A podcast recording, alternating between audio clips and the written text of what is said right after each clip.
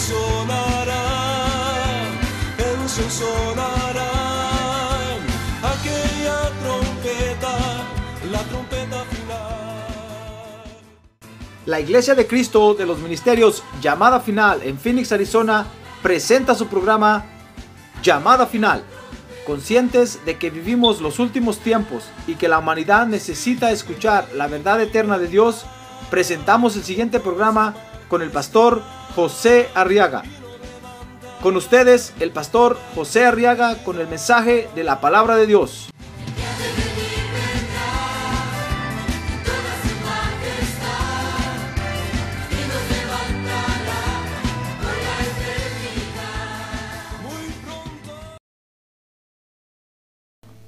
En el capítulo número 11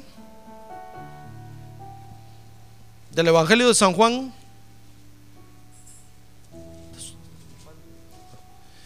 y vamos a leer los versos 25 y 26. Amén. Muy bien, dice la palabra de Dios, San Juan 11, 25. Le dijo Jesús, le dijo Jesús a Marta, yo soy la resurrección y la vida. Oiga lo que le dijo, yo soy la resurrección y la vida. El que cree en mí, aunque esté muerto, vivirá. Y todo aquel que vive y cree en mí no morirá eternamente. ¿Crees esto? A ver, pregúntale que tiene a un lado, dígale, ¿crees esto, hermano? ¿Crees esto? Gloria a Dios. Muy bien, vamos a orar por estas peticiones. Quiere levantar su mano en alto conmigo, Padre, en el nombre de Jesús. Ahora nos convenimos para poner delante de ti este grupo de peticiones, Señor, y te pedimos que las atiendas, por favor. Resuélvelas, Padre, porque estamos esperando en ti.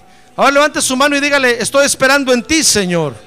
Estoy esperando en ti, Señor. Estoy esperando en ti. En el nombre de Jesús, en el nombre de Jesús, en el nombre de Jesús. En el nombre de Jesús. Amén. Amén. Muy bien, siéntense por favor, hermanos. Tome su lugar. Tome su lugar. Y quiero que me acompañe a estudiar ahora en la palabra de Dios esta otra de las manifestaciones de Jesús. Dice el verso 25 que Jesús dijo, yo soy la resurrección. Ahora diga conmigo, resurrección. Ah, no, más recio. Resurrección. Porque es otra de las manifestaciones de Jesús en la tierra, hermano. Se recuerda que estamos estudiando eso, ¿verdad? Estamos viendo la vida de Jesús y cómo vino a la tierra. Estamos viendo realmente quién es Jesús en la tierra. Tuvo tantas salidas, así como Dios es polifacético. Jesús cuando vino a la tierra como Dios, muchas facetas que manifestar y que dar a conocer. Y una de ellas es esta, como la resurrección. Fíjese que Jesús tenía que venir a la tierra como la resurrección por causa de la muerte. Es decir, no hubiera tenido caso que Jesús viniera como la resurrección a la tierra si no hubiera muerte. Por, por causa de la muerte Quirina, el apellido de la muerte es Quirina, dicen los que gritan en la lotería. Por causa de la muerte que había en la tierra, Jesús tuvo que venir a la tierra como la resurrección. Por supuesto que la muerte tiene un origen, hermano. Dice Primera de Corintios capítulo 15, verso 25. Si usted ve conmigo, Primera de Corintios capítulo 15. Dice el verso 25 porque preciso es que Él reine, está hablando de Jesús, hasta que haya puesto a todos sus enemigos debajo de sus pies. Él está hablando de que va a dominar a todos los enemigos. Dice el verso 26, y el postrer enemigo que será destruido, ¿quién es? Es la muerte. No tenga pena ni miedo de hablar de la muerte. Diga, es la muerte. Es la muerte. Mira, hay quienes le da miedo hablar de la muerte, hermano. Así como hay quienes le da miedo de hablar del diablo. Y cuando uno de predicador predica del diablo, todos dicen, ¡ay, qué feo! Algunos pues dicen, qué feo el pastor, ¿por qué tienen que hablar del diablo? ¿Por qué no hablan de Cristo? ¿Por qué no hablan solo del cielo? Eso es lo que quiere el diablo. Que hablemos solo del cielo, para que no lo descubramos a Él, pero tenemos que hablar todo lo que la Biblia dice. Amén. Y parte de lo que la Biblia dice es que existe la muerte, hermano. A ver, diga otra vez la muerte. No tenga miedo. Porque es un enemigo que va a ser vencido. Mejor dicho, ya está vencido. Pues dice la Biblia ahí que Jesús va a reinar hasta que ponga a todos sus enemigos bajo la planta de sus pies. Y el último enemigo, dice ahí, el postrer. Eso quiere decir el último enemigo. Que va a ser destruido o, o va a ser vencido totalmente, va a ser la muerte. No la calavera aquella que ponen así con aquella voz. No, no, la muerte es una potestad, es un ser. Pero no solamente es un ser, es toda una estructura que está operando para quitarle la vida a, a, los seres humanos, en este caso, a los seres humanos. No estamos hablando de un personaje, es un personaje, pero es una gran estructura, hermano. Por eso usted puede ver que, por ejemplo, se muere hoy alguien aquí y al mismo tiempo se está muriendo hoy alguien en la China. Y al mismo tiempo se está muriendo alguien en otro lugar, en otro lado, diferente, a diferente hora, en el mismo momento. Porque la muerte no es un solo ser. Si fuera un solo ser, fíjese, en lo que mata a alguien aquí, ¿a qué horas da la vuelta al mundo para ir a matar a otro allá, hermano? Habría diferencia, pero no, en el mismo segundo en el mismo instante están muriendo muchos en todo el mundo. Entonces, es porque es una estructura, es decir, son muchos seres que están operando dentro de esa estructura que se llama la muerte. A otra vez conmigo, la muerte. Fíjese que si ahí en 1 Corintios capítulo 15, verso 25 y verso 26 dice que el último enemigo a vencer va a ser la muerte, eso quiere decir que la muerte fue el primer enemigo que tuvo Dios. Porque hay una ley, hay un principio en la Biblia que dice que lo primero será qué? Postrero. Y lo postrero será primero.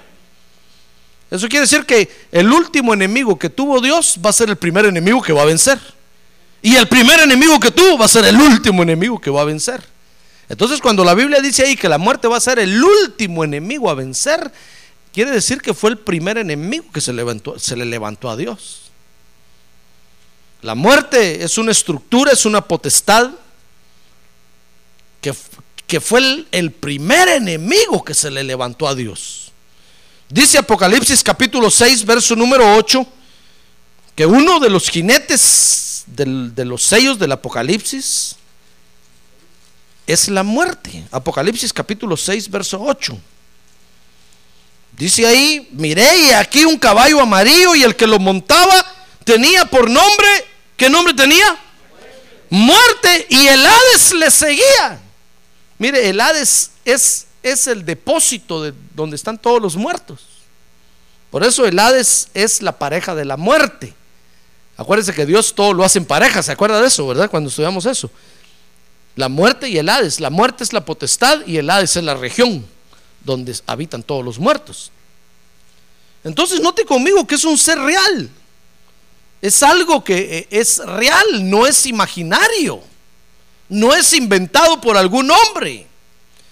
Dice ahora Apocalipsis capítulo 21, verso 4, que la victoria consiste en vencer a la muerte. Amén. Sí, porque es el enemigo más terrible que hay. Fue el primer enemigo que tuvo Dios, hermano. Entonces va a ser, es el enemigo más terrible que hay. Dice, enjugará Dios toda lágrima de los ojos de ellos y ya no habrá, ¿qué dice ahí? Muerte. Mire, la muerte al final, estos que están en este lugar la van a vencer totalmente. Ni habrá más llanto, ni clamor, ni dolor, porque las primeras cosas pasaron. Quiere decir que la muerte forma parte de, este, de estas primeras cosas, es decir, de este ciclo o de este siglo de Dios. Pero cuando lleguemos a la eternidad futura, hermano, la muerte va a ser vencida totalmente. La victoria entonces consiste en vencer a la muerte. Pregúntale que tiene un lado, ¿usted ya venció a la muerte, hermano? ¿Usted ya venció a la muerte? Entonces dígale, entonces, ¿por qué cada año está más viejo? es que es real, hermano. Es real. ¿La muerte es real o no es real? Cuando usted, cuando usted va al cementerio y ve a todos ahí debajo de la tierra, ¿usted cree que están jugando? Es real que están ahí. Es real que dejaron de existir. Mire, cuando cada vez se nos cae más pelo de la cabeza,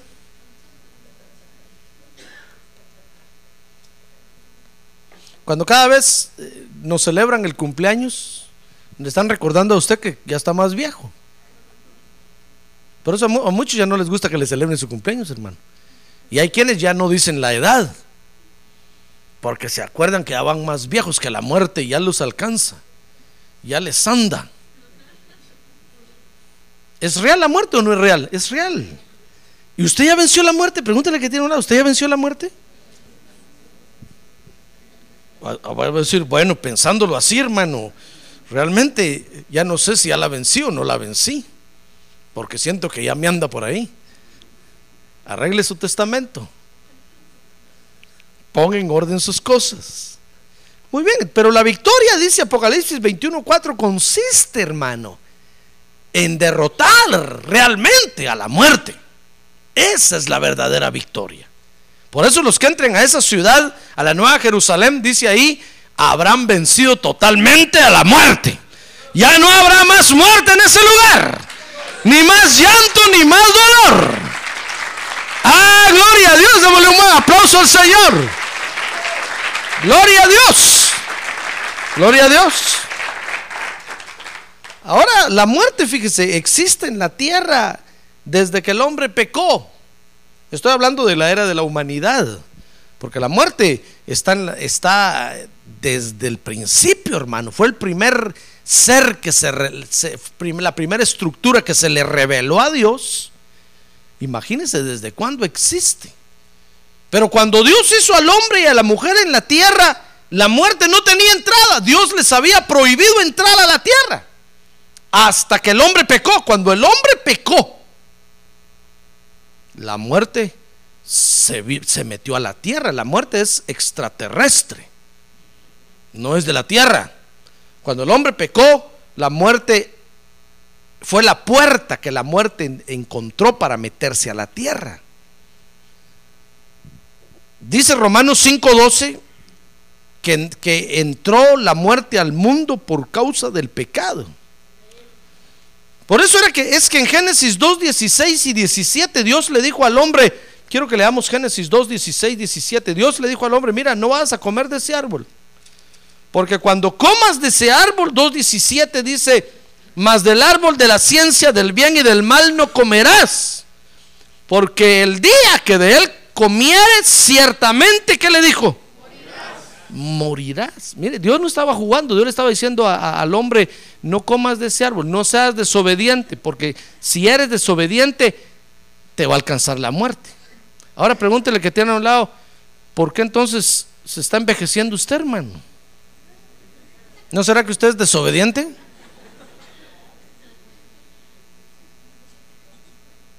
¿Ya ve? ¿Por qué se mueren los creyentes en la tierra? Porque somos desobedientes, hermano. Si fuéramos obedientes, no moriríamos. Mire, Jesús le dijo un día a los que lo seguían, si guardan mi palabra, no van a morir.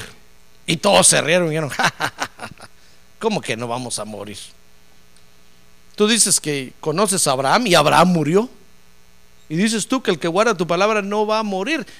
Y Abraham murió. Entonces el Señor le dijo, porque fue desobediente. Y es mi Padre el que justifica, no soy yo. ¿Ya ve por qué nos morimos los creyentes en la tierra, hermano? Mire, si nosotros fuéramos obedientes a Dios, no nos moriríamos, hermano. ¿Usted cree eso? El pastor de qué viene hablando hoy usted. ¿Qué movie miró? No miraría Matrix, no miraría...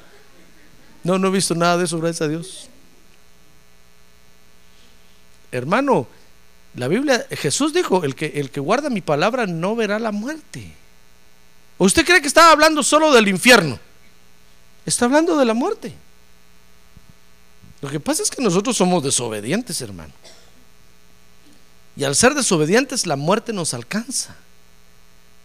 Y cada año que pasa, nos jorobamos más. Y nos encogemos más. Y empieza usted a pensar en comprar su a pagar la funeraria, arreglar su testamento. Usted dirá, pastor, pero si eso es lo normal, eso es lo, anormal. Porque Jesús dijo, el que cree en mí no morirá jamás. Es porque nosotros somos incrédulos, tenemos que reconocerlo, hermano.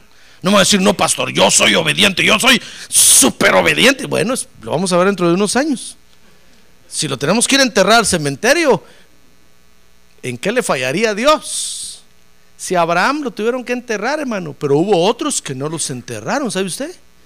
Hubo otros que, se quedaron vivos. Yo, mire, a Elías, Dios se lo llevó vivo. Mire a Enoch, Dios se lo llevó vivo. Porque aprendieron a ser obedientes. ¿Es real la muerte o no es real la muerte? Claro que es real, hermano. Dios le dijo a Adán, mira, mira hombre, si eres desobediente vas a morir. Mire, cada vez que nosotros le somos desobedientes a Dios, la muerte da un paso para adelante y nos agarra. Y usted se zafa. Otra desobediencia, la muerte da otro paso y lo vuelve a agarrar. Y otra desobediencia y la muerte da otro paso y lo vuelve a agarrar. Cada vez que somos, Dios se lo dijo a Adán, si eres desobediente, si comes de ese árbol vas a morir. Y es lo mismo, es lo mismo que nos pasa a nosotros hoy. Perdón, le estoy haciendo señas al hermano allá. La radio, hermano. Perdón, no me entendió las señas. Muy bien, es que tenemos el problema que se mete en una radiodifusora aquí en las bocinas y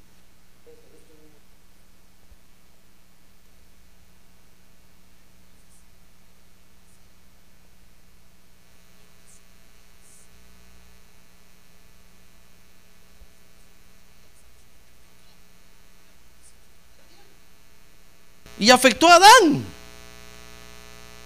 Y hasta el día de hoy nos sigue afectando a nosotros, porque seguimos siendo como Adán. Por eso usted no puede decir, no, ¿por qué lo pusieron a él? Si a mí me hubieran puesto ahí, yo no hubiera comido. Mire, la prueba es que usted sigue siendo desobediente. Usted y yo seguimos siendo desobedientes. No, no podemos señalar a Adán. Lo mismo hubiéramos hecho. Tal vez no hubiéramos comido solo el fruto, nos hubiéramos comido todo el árbol, hermano. Adán todavía se comió el fruto, nosotros nos hubiéramos bajado todo el árbol. Muy bien. Ahora la muerte, fíjese que tiene tres efectos en los hombres. Cuando Adán comió del fruto, Adán empezó a experimentar cambios en su vida, hermano. Y el primer efecto que la muerte tiene en el ser humano es la muerte primera, que es la separación del ser.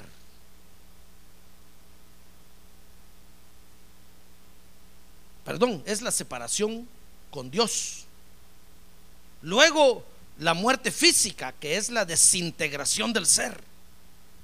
Y luego la muerte segunda, que es la aniquilación del ser. Cuando Adán comió del fruto, mire, Adán pensó que Dios estaba bromeando. Nosotros los seres humanos creemos que todo es broma, hermano. Y Adán comió del fruto. Y lo primero que hizo Dios fue separarlo de él. Esa es la muerte primera, la muerte espiritual, la separación con Dios. Lo echaron del huerto. Luego Adán empezó a envejecer, es la muerte física, es la, es la desintegración del ser. Finalmente el ser humano muere, dice la Biblia que el, que el cuerpo va a la tierra y el espíritu va a Dios que, quien lo dio. Se desintegra su ser. Y en la tierra se desintegra el cuerpo y se vuelve polvo. El tercer efecto es la muerte segunda, que es la aniquilación del ser.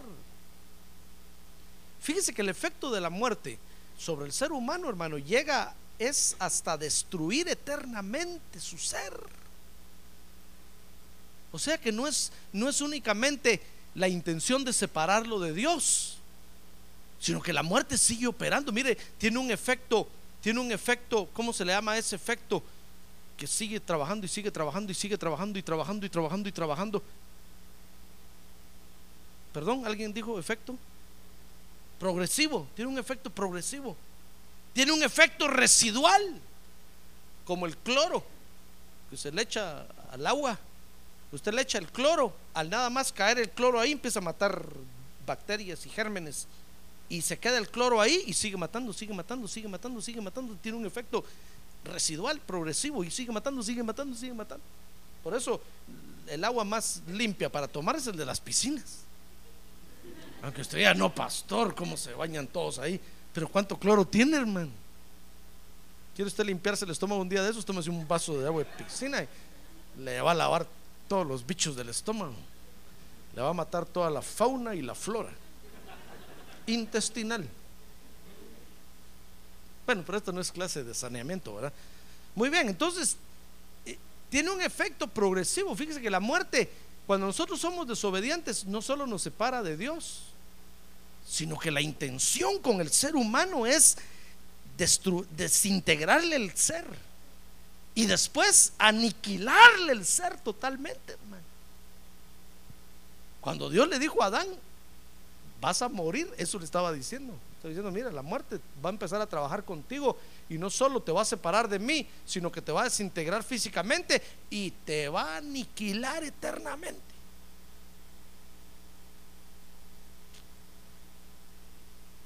Efecto terrible tiene la muerte, hermano. Llega hasta destruir eternamente el ser. Por eso Jesús tenía que venir como la resurrección a la tierra. Cuando Jesús vino a la tierra como la resurrección, fíjese que venía a contrarrestar el efecto de la muerte sobre los hombres. Cuando Jesús vio en el cielo cómo la muerte estaba trabajando y cómo seguía destruyendo y que iba a llegar hasta aniquilar el ser de los seres, se vino a la tierra Jesús y le dijo, Padre, me voy a ir como la resurrección. Los hombres necesitan ayuda, necesitan auxilio, necesitan contrarrestar el efecto de la muerte.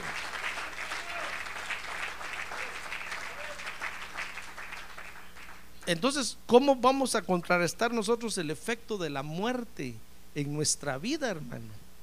Bueno, siendo ministrados por Jesús, la resurrección. Jesús vino a contrarrestar el efecto de la muerte sobre los hombres. Fíjese que resurrección es el efecto de la vida de Dios en los hombres. Nadie, nadie puede gozar de la resurrección si no recibe primero la vida de Dios en su vida. Entonces la resurrección es el, es el efecto de la vida de Dios en los hombres. Mire, un día a Jesús, a Jesús le preguntaron y le dijeron, mira, eh, los que han muerto, ¿cómo sabemos si son hijos de Dios o no? Oh, dijo Jesús, cuando resuciten. Si son hijos de la resurrección, es porque eran hijos de Dios. Si, no resucitan, es porque no eran hijos de Dios. Entonces, usted quiere saber eh, si aquel o aquella son hijos de Dios, espérese que venga la resurrección. Si cuando resucitemos los, los miramos ahí, es porque eran hijos de Dios. Ahora, si usted los busca por todos lados y no los encuentra, I'm sorry, no eran hijos de Dios. ¿Está fácil la comprobación o no? Ah, está difícil, hermano, hay que esperar hasta la resurrección. Hay que esperar hasta la resurrección, hay que, esperar hasta que el Señor Jesucristo regrese a la tierra otra vez para saber si alguien es hijo de Dios o no. Mire, quisieron avergonzar a Jesús diciéndole, pero ¿cómo sabemos? que el Señor les dijo, ah, espérense, si resucitan es porque eran hijos de la resurrección es porque eran hijos de Dios. Ahora si no resucitan era porque no eran nada. Mire, entonces resurrección es el efecto de la vida de Dios en los hombres. Porque resurrección, fíjese, es volver la vida, es devolverle, perdón, la vida a un muerto. Resurrección es volver de la muerte a la vida. Resurrección es renovar, es dar vida nueva. ¿Y quién puede hacer eso? Si no solo el Señor Jesucristo, hermano. Ah, gloria a Dios, solo Él. Solo Él, Él es la resurrección. Por eso, si, si alguien siente los efectos de la muerte ya en su vida, lo que tiene que hacer es agarrarse de la vida de Dios, hermano. Agarrarse de la vida de Dios. Fíjese que a veces la desobediencia es tan fuerte que tenemos que morir en la tierra, hermano.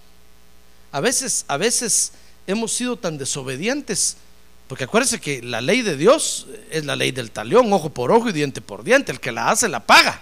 Entonces dirán, hermano, pero si yo tengo a Cristo en mi corazón, sí. Pero si es desobediente, se va a morir físicamente, hermano. Se va a morir físicamente.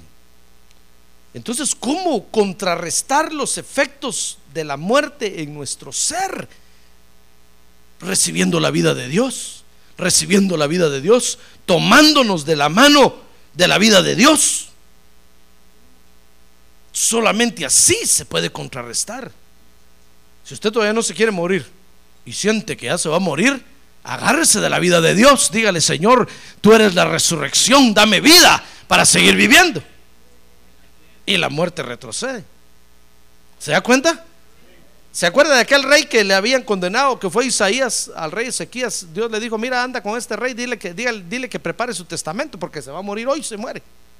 Y fue Isaías, el profeta, y le dijo, llegó el pastor, mire qué visita del pastor, hermano. ¿Le gustaría que yo lo visitara a usted así?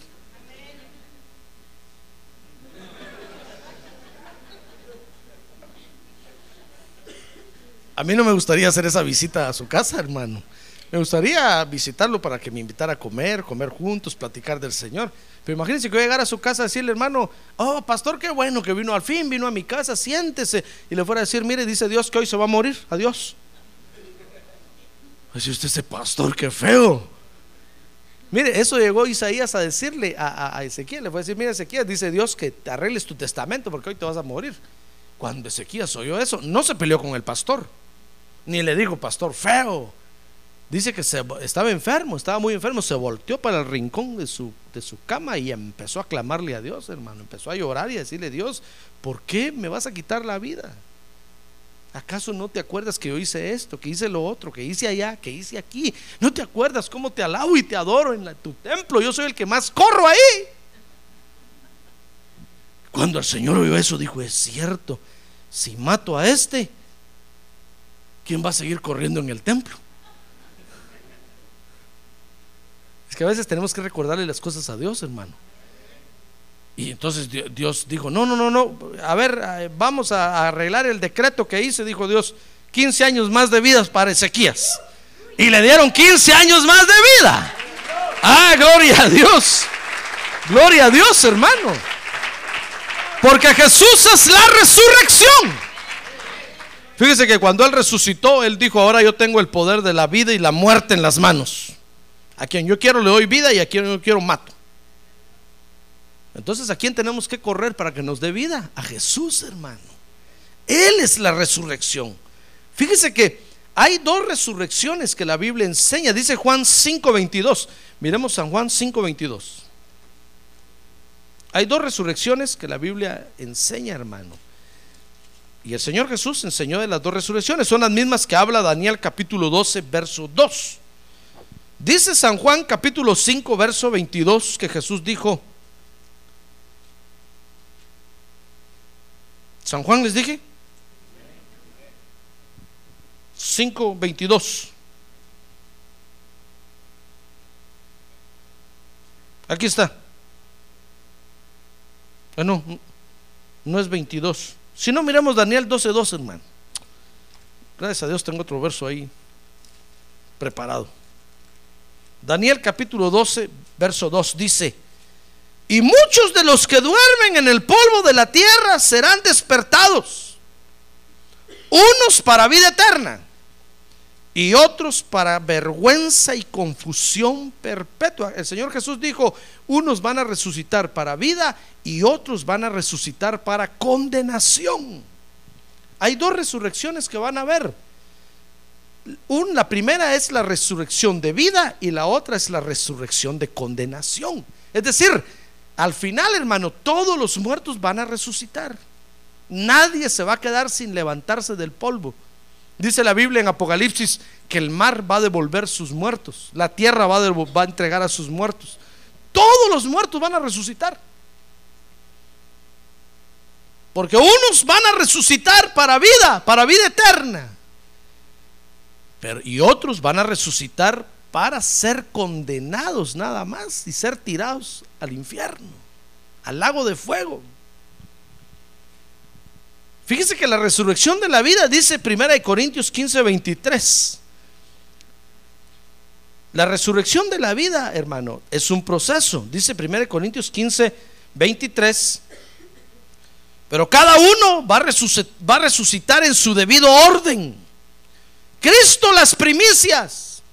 Luego los que son de Cristo en su venida. Mire, por lo menos ahí ese verso nos enseña que la resurrección para vida eterna eh, va, a ser en varios turnos. Primero resucitó Cristo, porque es las primicias, hermano. ¿Se acuerda usted que el Señor Jesucristo, el Señor Jesucristo, perdón, resucitó, verdad? Porque él es el primero en todo. Luego entonces cuando Él venga, fíjese que dice Pablo a los tesalonicenses que cuando el Señor Jesús regrese a la tierra van a venir con Él todos los muertos del Antiguo Testamento que murieron creyendo en Él. Van a venir con Él todos los muertos en Jesús. Y cuando ellos se acerquen a la tierra, de la tierra se van a levantar todos los muertos en Cristo todos los creyentes de que ahorita tienen que ir a, visitar el cementerio, a la última morada. Cuando el Señor Jesucristo regrese a la final trompeta, dice, y los muertos en Cristo resucitarán primero. Ellos se van a levantar de las tumbas, hermano. Y van a resucitar. Mire, ahí por lo menos ya van tres resurrecciones, ya ve. Cristo, los muertos en Jesús, los muertos en Cristo y juntamente con los que están, este, estemos vivos y, será, y, se- y se- y seamos transformados, seremos arrebatados con los muertos a las nubes para encontrar al Señor Jesucristo en las nubes. Por lo menos ahí hay tres resurrecciones. Y si usted ve el libro de Apocalipsis, en, el, en la gran tribulación hay otras resurrecciones. O sea que la resurrección para la vida eterna, para la vida, lo que quiero decirles es esto, que la resurrección para la vida está compuesta de varias resurrecciones, no, no es solamente una, sino son varias resurrecciones. Por eso Jesús dijo, si, si, a ver, ¿quién se le murió? Pues se murió mi familiar, muy bien, le dijo el Señor, si, si resucita es porque era salvo, no se hagan bolas. Si resucita es porque era salvo, ahora si no resucita, I'm sorry, es porque no era salvo. Amén, ¿se da cuenta? Ahora la otra resurrección es la resurrección de condenación. Dice Primera de Corintios 15, 24, que entonces, después que haya resucitado Cristo y las primicias, Cristo las primicias y los muertos en Cristo, los que son de Cristo, dice entonces, luego el fin, cuando entregue el reino al Dios y Padre, cuando haya suprimido todo dominio, toda autoridad y potencia. Mire, la segunda resurrección, que es la resurrección de condenación, dice Apocalipsis capítulo número 20, verso 11. Ve ese verso conmigo, porque ahí está descrito, descrito cómo va a ser esta resurrección. Apocalipsis capítulo 20, verso número 11. Dice, y vi un gran trono blanco y el que estaba sentado en él, y al que estaba sentado en él, perdón, de delante del cual huyeron la tierra y el cielo y ningún lugar se encontró para ellos. Y vi a los muertos grandes y pequeños de pie ante Dios. Y los libros fueron abiertos. Y, otros y otro libro fue abierto, el cual es el libro de la vida. Y fueron juzgados los muertos por las cosas que estaban escritas en los libros, según sus obras. Y el mar entregó los muertos que había en él. Y la muerte y el Hades entregaron los muertos que había en ellos. Y fueron juzgados cada uno según sus obras. Y la muerte y el Hades fueron lanzados al lago de fuego. Esta es la muerte segunda. Y el que no se halló inscrito en el libro de la vida fue lanzado al lago de fuego. Esa es la muerte segunda, hermano. Mire, esa es la muerte, la, la resurrección para condenación. Cuando todos se levanten, van a ser resucitados todos y van a ser puestos ante el, ante el trono blanco. Se llama el juicio del trono blanco. Y van a, y van a resucitar, ¿sabe para qué? Solo para ver al Cordero de Dios al lado del Padre. Y para confesar que Jesucristo es el Señor. Y es ahí cuando se va a cumplir que toda rodilla se doblará y toda lengua confesará que Jesucristo es el Señor. Ah, gloria a Dios. Gloria a Dios, gloria a Dios. Mire qué, qué momentos tan emocionantes tenemos que vivir todavía, hermano. Así es que dígale que tiene un lado, no se, no se muera ya, hermano. Vamos a vivir momentos muy emocionantes. Mire, el juicio del trono blanco será cuando van a ser condenados, después que todos se arrodillen y confiesen. Entonces decir, muy bien, hagan fila para allá, listos para echarse el clavado al lago de fuego. Uno, dos y tres, y todos para el lago de fuego, hermano. Es la resurrección para condenación. Mire, por eso tenía que venir Jesús a la tierra como la resurrección. ¿Comprende ahora? ¿Qué función venía a hacer el Señor a la tierra? debido al grave efecto que la muerte estaba causando en los hombres, debido a lo que la muerte estaba haciendo en la vida de los hombres, hermano Jesús dijo, no, son mi creación, yo mismo voy a ir para quitarles ese efecto feo de la muerte, todo el daño que la muerte les está haciendo, yo lo voy a ir a contrarrestar con la resurrección. Por eso al final la muerte va a ser tirada al lago de fuego también, porque Dios le va a decir muy bien, gracias, doña muerte, ya por todos sus servicios. Ahora, y dice la Biblia que Dios le va a decir a la muerte, ahora muerte, yo seré tu muerte. Y pum, va a matar a la muerte. Ya ve, ¿quién es la muerte realmente? Es Dios. Por eso dice la Biblia que todo viene de Él, porque todo es de Él y para Él. ¿Se da cuenta? Hermano, si Dios hizo todo, todo salió de Él. La luz y las tinieblas salieron de Él.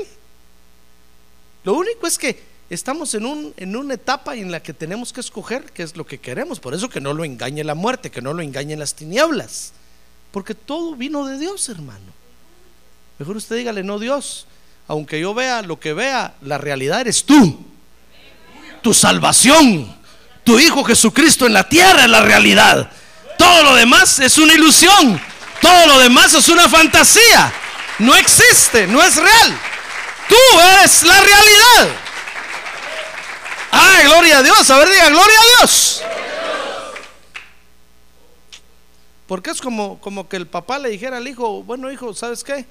Está bueno, te doy permiso para ir al, lugar que quieres ir a pasear. Toma mi chequera. Y al hijo agarra la chequera, muy bien papi, ¿puedo hacer los cheques que quieras? Sí, puedes hacer todos los que quieras. Y la chequera no tiene fondos en el banco, hermano. Pero el papá solo lo hace para probar al hijo, a ver si de veras su corazón está con él o, o le quiere robar. Y el hijo se va con la chequera y regresa del viaje. Le dice, papi, gracias por su chequera. No la usé. Oh, dice el papá, este de veras me ama. Solo se fue y vino con el dinero que le di. Como que se le dijera al hijo, hijo, tome mi tarjeta.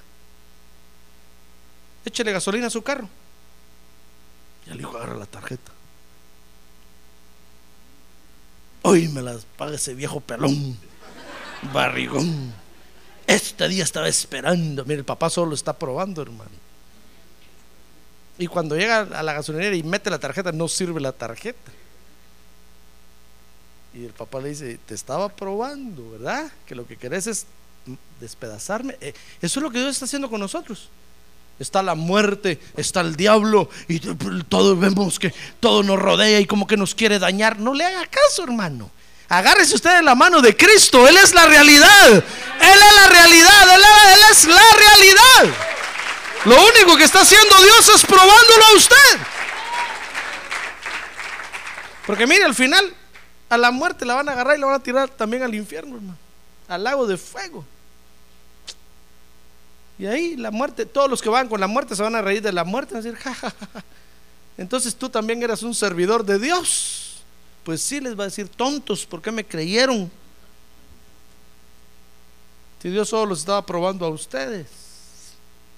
Hermano, mire, por eso tenía que venir Jesús a la tierra, como la resurrección. Cuando vio el grave efecto que los hombres estaban viviendo por la muerte, él dijo, no, yo voy a ir a contrarrestar esto. Fíjese que dice San Juan, vamos al Evangelio de San Juan, ahora sí entremos a estudiar la Biblia, hermano. Ya no le demos tanto rodeo al asunto. San Juan capítulo 11. Bueno, estaba hablando de la Biblia, pues, pero veamos los versos que nos ocupan ahí, hermano. Donde Jesús dijo, yo soy la resurrección. Fíjese que dice San Juan 11 ahí que Lázaro había muerto. ¿Se acuerda usted de Lázaro, verdad? ¿Qué le parece que la muerte física había alcanzado a Lázaro, hermano? Lázaro era un creyente de Dios. Solo que era de aquellos creyentes que cuando el pastor empieza a predicar, se salen de la iglesia, de la iglesia o les empieza a dar sueño. Dice, tan bonito que iba todo y solo se sube el pastor, arruina todo se empiezan a inquietar y empiezan a ver cómo se salen y se salen y se van. Así era Lázaro. Cada vez que Jesús llegaba a, visitarlo, Lázaro no estaba. Y Jesús preguntaba, le preguntaba a María y Marta, y, Lázaro, es que, tenía que ir a, la tienda y se fue a comprar. Oh, Jesús, ah, bueno. Lázaro, dijo Jesús, me las va a pagar. Y otra vez llegaba Jesús y seguro usted que Jesús visitaba el lugar de Marta y María, ¿verdad? Pero nunca estaba Lázaro. Pero Lázaro creía en Jesús, lo había aceptado como Salvador, pero nunca iba al culto.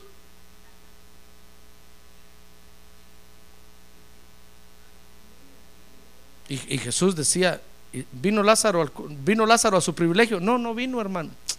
El Señor, este Lázaro, me las va a pagar. Eso decimos nosotros los pastores, Cuando miramos que no vienen los hermanos al culto, decimos, ah, no vino, me las va a pagar. Algún día me va a llamar que está enfermo, corriendo voy a ir. Que sufra. ¿Por qué no viene al culto? Me las va a pagar. La venganza es dulce. El que ríe de último ríe mejor. Ahí estamos los pastores haciendo cultos todas las semanas, hermano. Cantando y predicando. Y los creyentes vienen, no vienen. Cuando se les da la gana se aparecen. Cuando no, ni se acuerdan. Me las va a pagar. Llega el día en que están ahí con la muerte quirina a un lado. Pastor, pastor, oh, sí, pastor no está. El pastor no se encuentra en su casa. Deje un mensaje. Y yo solo miro el caller ID y dice, ah, es fulano, no, no le contesto.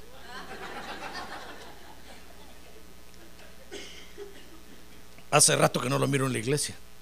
Díganle que no estoy. Hace rato que no va a los cultos para, para, llamarme. Ay, sí, rápido. No, no estoy. Que sufra como valiente. A ver si después de ese sufrimiento vuelve a llegar a la iglesia. Si llega es porque de veras quiere estar en nuestra iglesia. ¿Ya se dio cuenta? Ahí estaba Jesús, llegaba Jesús y Lázaro. Eh, fíjate, Señor, que, que tenía que ir a trabajar, pobrecito, solo él trabaja, como cuesta. Va, pues. Y otro, otro día Jesús. Y Lázaro se fue a las tiendas. Y Lázaro no está. Y Lázaro. Muy bien, entonces llegó el día cuando dijeron, Señor, Lázaro está enfermo. Oh, qué bueno, dijo Jesús. Lero, lero, candelero, que me alegro. Le tenía que llegar el día, dijo el Señor.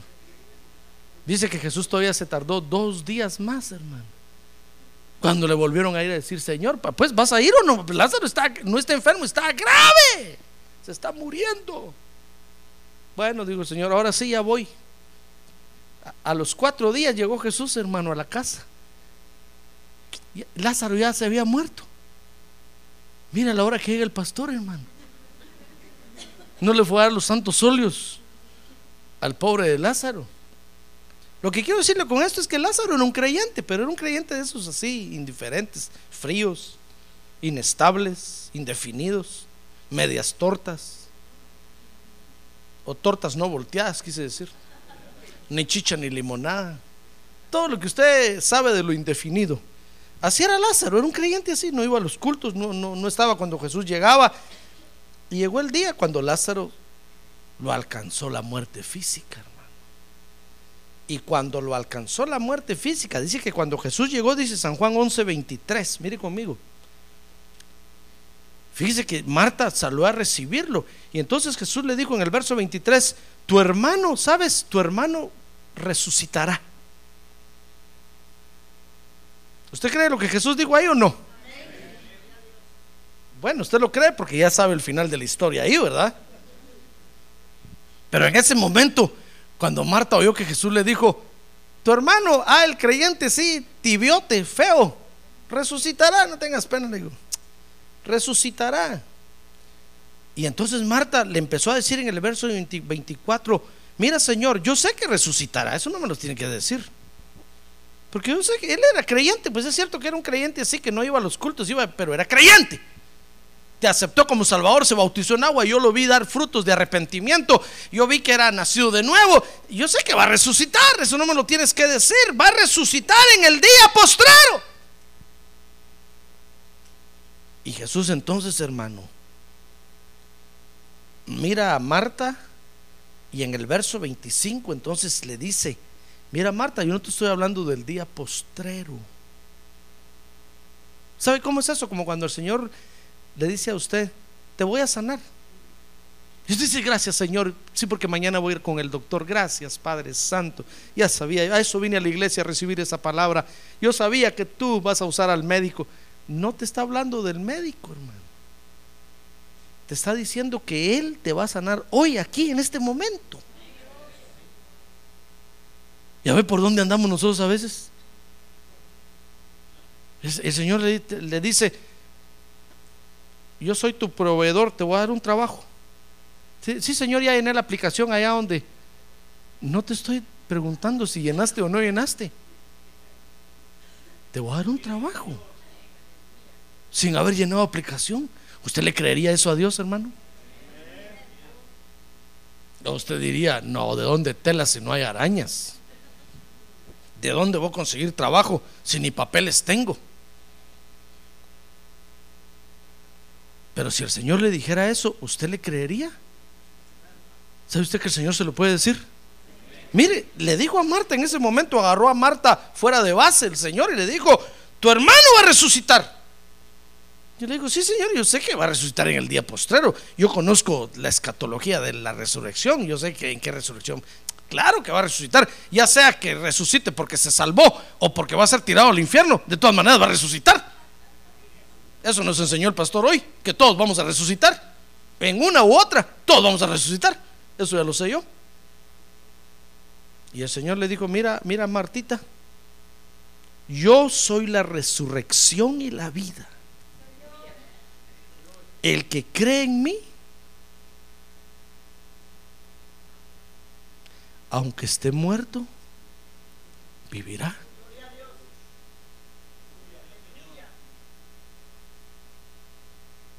Fíjese que Marta siguió pensando que esa palabra era para el futuro. Mire, por eso, hermano, a veces tenemos que decirle, Señor, ¿sabes, Señor? Por favor, cuando me hables, háblame claramente porque soy tan tum tum que tú me hablas y yo entiendo otra cosa. Tú me estás diciendo algo y yo pienso que me estás hablando de otra cosa. No, hermano, tenemos que decirle, Señor, háblame claro, por favor, de tal manera que yo pueda entender. Aquí el que no entiende soy yo. A ver, diga, aquí el que no entiende soy yo. Humillémonos, hermanos. Digámosle al Señor, Señor, aquí el tonto soy yo, en otras palabras, pues. Señor, aquí el duro de cabeza soy yo. Por favor, cuando me hables, háblame claramente para que yo te pueda entender. Mire, Marta siguió pensando. Mire, dice el verso 27 que le dijo, sí, Señor. Yo he creído que tú eres el Cristo, el Hijo del Dios que ha venido al mundo. Mire, el Señor no le estaba diciendo, Marta cree en mí que yo soy el Hijo de Dios, el Cristo que he venido. No le estaba diciendo eso. Le estaba diciendo, tienes que creer que yo soy la resurrección. ¿Verdad que a usted se le hace difícil creer eso? A mí también. ¿Sabe por qué? Porque no estamos acostumbrados a ver muertos que resuciten, hermano. Estamos acostumbrados a ver que a todos los llevan al cementerio y ahí los van tirando. Pero que Jesús diga, no, tú no puedes ir al cementerio, yo soy la resurrección. Decimos, sí, Señor, tú eres el Hijo de Dios, mi Salvador, el Dios eterno, Padre eterno, príncipe de paz, consejero. No te estoy diciendo, no te estoy diciendo eso, estoy diciendo que yo soy la resurrección.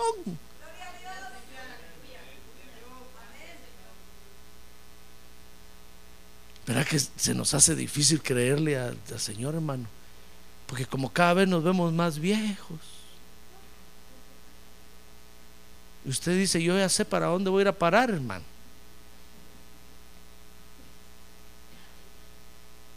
Yo ya sé que me voy a morir.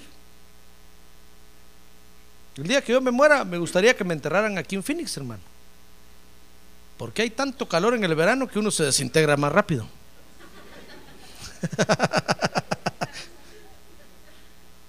¿Verdad? Usted dice, sí, pastor, no, yo, yo ya sé que tengo que pagar mi funeraria, yo ya sé que me tiene... No, hermano, usted sería capaz de creerle esta noche que usted puede quedarse vivo sin morir hasta que el Señor venga. Mire, eso le está diciendo el Señor a Marta. Mira, Marta, yo soy la resurrección. No, sí, Señor. No, si yo sé que tú eres el Cristo, el Hijo del Dios viviente, el Padre eterno. Yo ya sé que no te estoy diciendo, te estoy diciendo que la resurrección puedo contrarrestar el efecto de la muerte en tu ser. Ah, gloria a Dios, hermano. Ah, gloria a Dios. Gloria a Dios. Gloria a Dios. Tal vez usted dirá, tal usted dirá, pastor, es que el hígado se me está acabando. Aquí está Jesús la resurrección, hermano. Le puede dar un hígado nuevo y no con trasplante. De repente le pone un hígado de perro, hermano. Y empieza usted, usted wow, wow, wow, wow. No, no acepte esas cosas. Esas cosas los hombres andan viendo cómo se burlan de Dios. Mejor créale a Jesús la resurrección. Él vino a la tierra para contrarrestar el efecto de la muerte en nuestra vida, hermano. Pastor, es que ya los pulmones se me encogieron así. Aquí está Jesús la resurrección. No el Salvador, no el proveedor, no el Hijo de Dios, no, el- la, no, la resurrección. Él puede contrarrestar el efecto de la muerte en nuestros cuerpos, hermano. ¿Usted cree que Jesús lo libró ya de la muerte primera, verdad? ¿Por qué?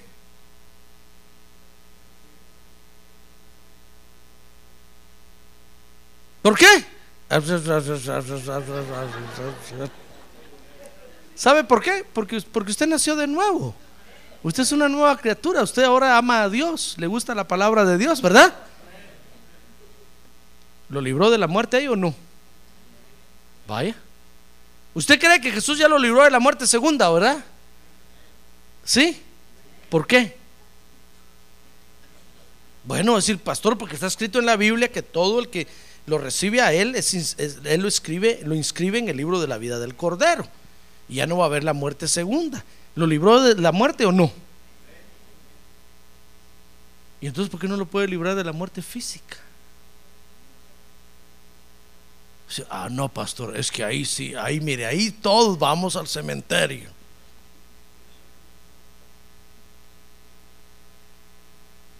¿O cree usted que Jesús no lo puede librar de la muerte física? Sí. Mire, esa enfermedad que lo está matando. Ahí está Jesús la resurrección.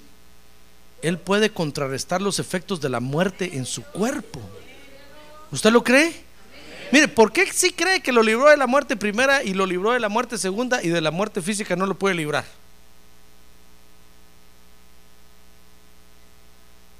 Yo creo que, hermano, si nosotros los creyentes nos morimos físicamente hablando, es porque nos queremos morir. Porque queremos salir de este mundo de una u otra forma, hermano. Tal vez usted ya no aguanta a la mujer y dice, no, ya no aguanto a mi mujer, solo muerto me libro de ella. ¿Se va a morir? Pero imagínense si usted no se muere y llegara a vivir 200 años en la tierra, hermano.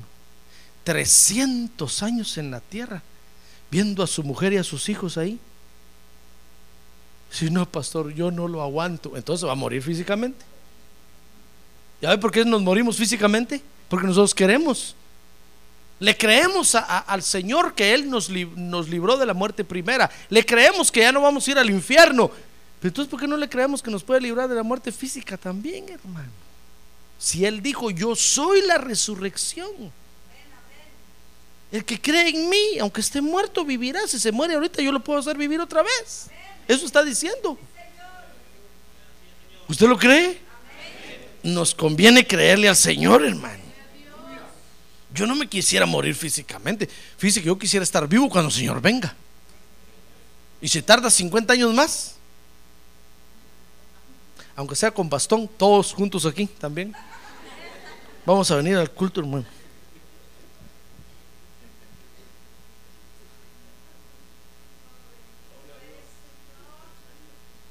Pero Marta no le creyó. Marta le dijo, sí Señor, yo sé que tú eres el Cristo, el Hijo de Dios, el que, el que vino al mundo. El Señor solo la miró, hermano, dijo este, "Ala, este, que dura es esta mujer. ¿Por qué no me puede creer? Mire, mire, Marta inconscientemente se estaba, se estaba oponiendo a Jesús, hermano. Ya ve que nosotros con nuestras propias creencias inconscientemente nos oponemos a Dios. Por ejemplo, Dios dice, yo soy tu proveedor. Y nosotros decimos, sí, pero como soy latino. ¿Y qué, qué tiene que ver eso? Pero es que, como solo tengo mi trabajito y 5.25 la hora, no te están prediciendo eso, hermano. ¿Comprende?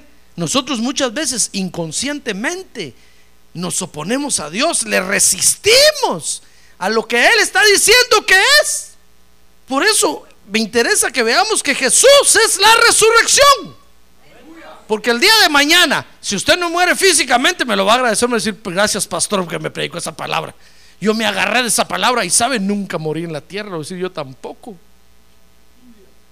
Estuvimos vivos hasta cuando el Señor regresó. ¡Qué victoria, hermano! ¡Ah, gloria a Dios! ¡Gloria a Dios! ¡Gloria a Dios! ¡Gloria a Dios! Aunque tengamos que ser arrebatados en un carro de fuego por un tiempo y sacados de la tierra y llevados por allá, no importa, pero vivos.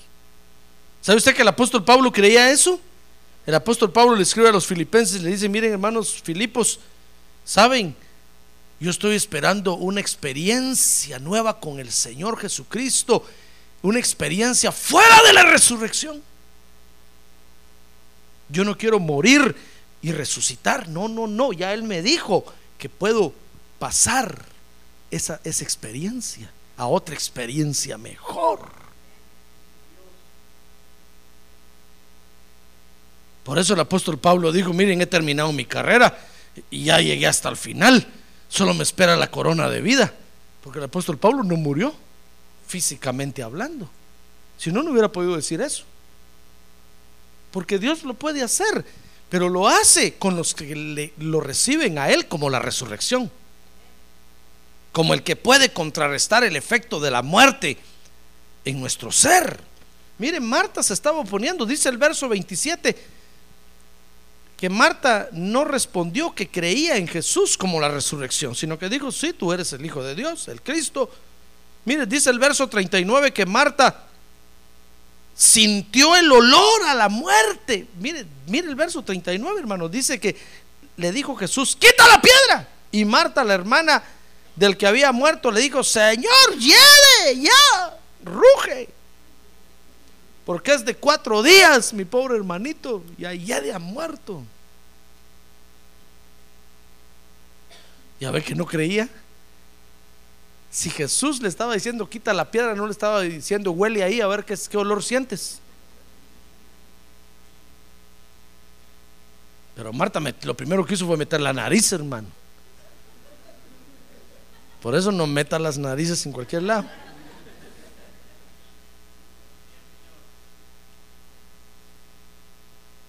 Cuando usted viene al culto, ¿viene a oler o viene a adorar a Dios?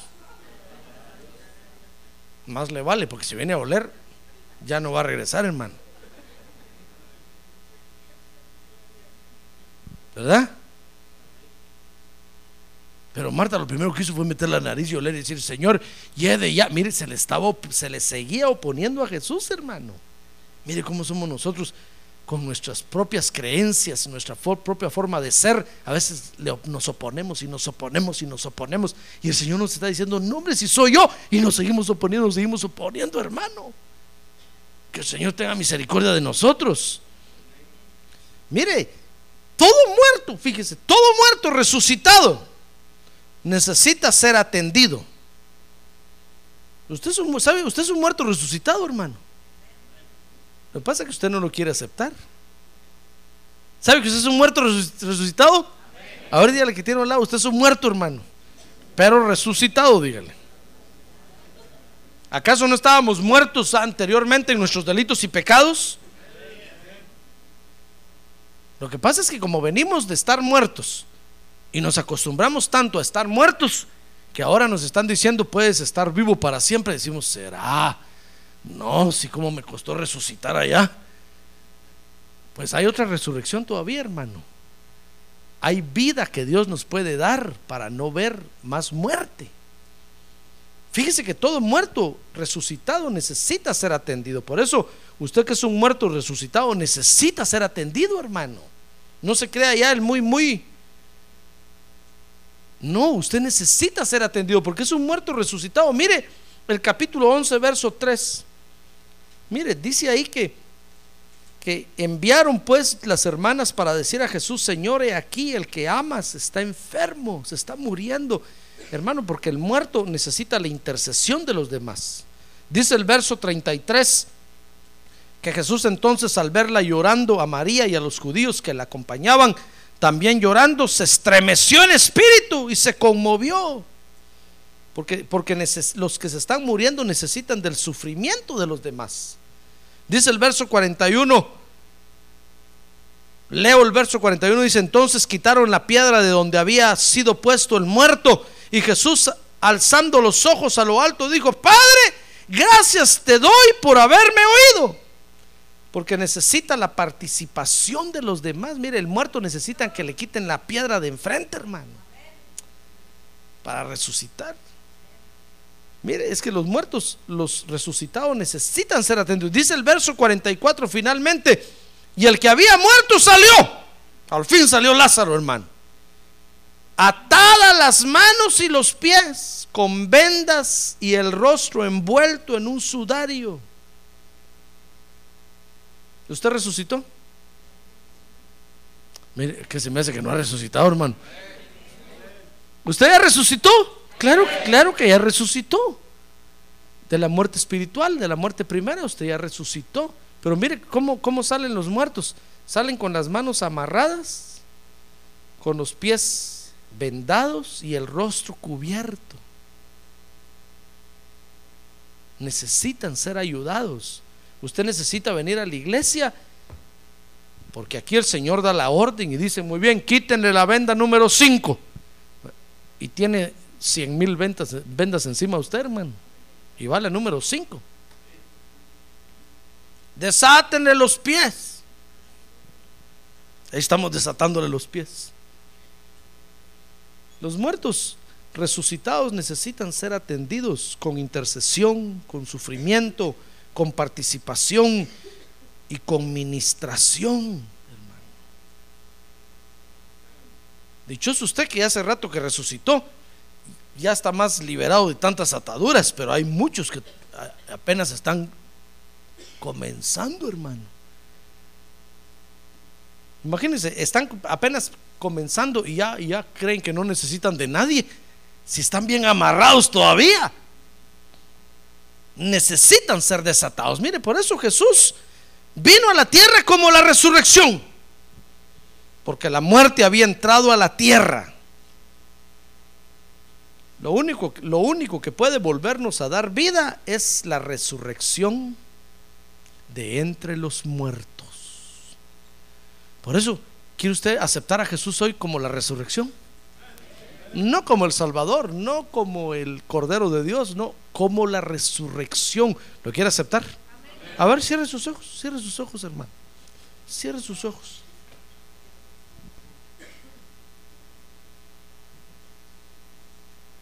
No espere usted la resurrección para el día de Cristo, hermano.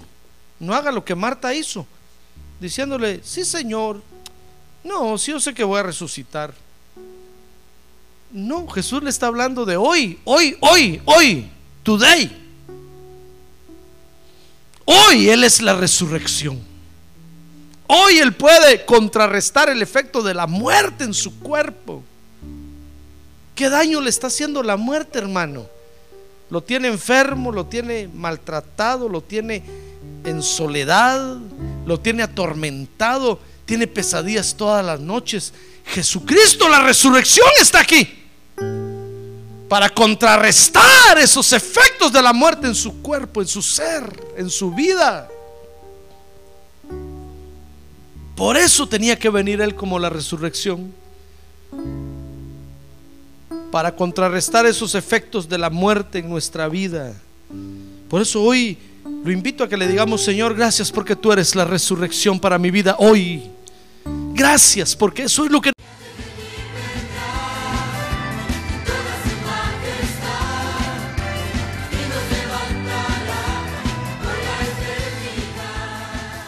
La Iglesia de Cristo de los Ministerios, llamada final en Phoenix, Arizona, cumpliendo con la comisión de Joel 2.1, presentó su programa, Llamada Final. Esperamos que nos vuelva a sintonizar la próxima semana a la misma hora por esta emisora.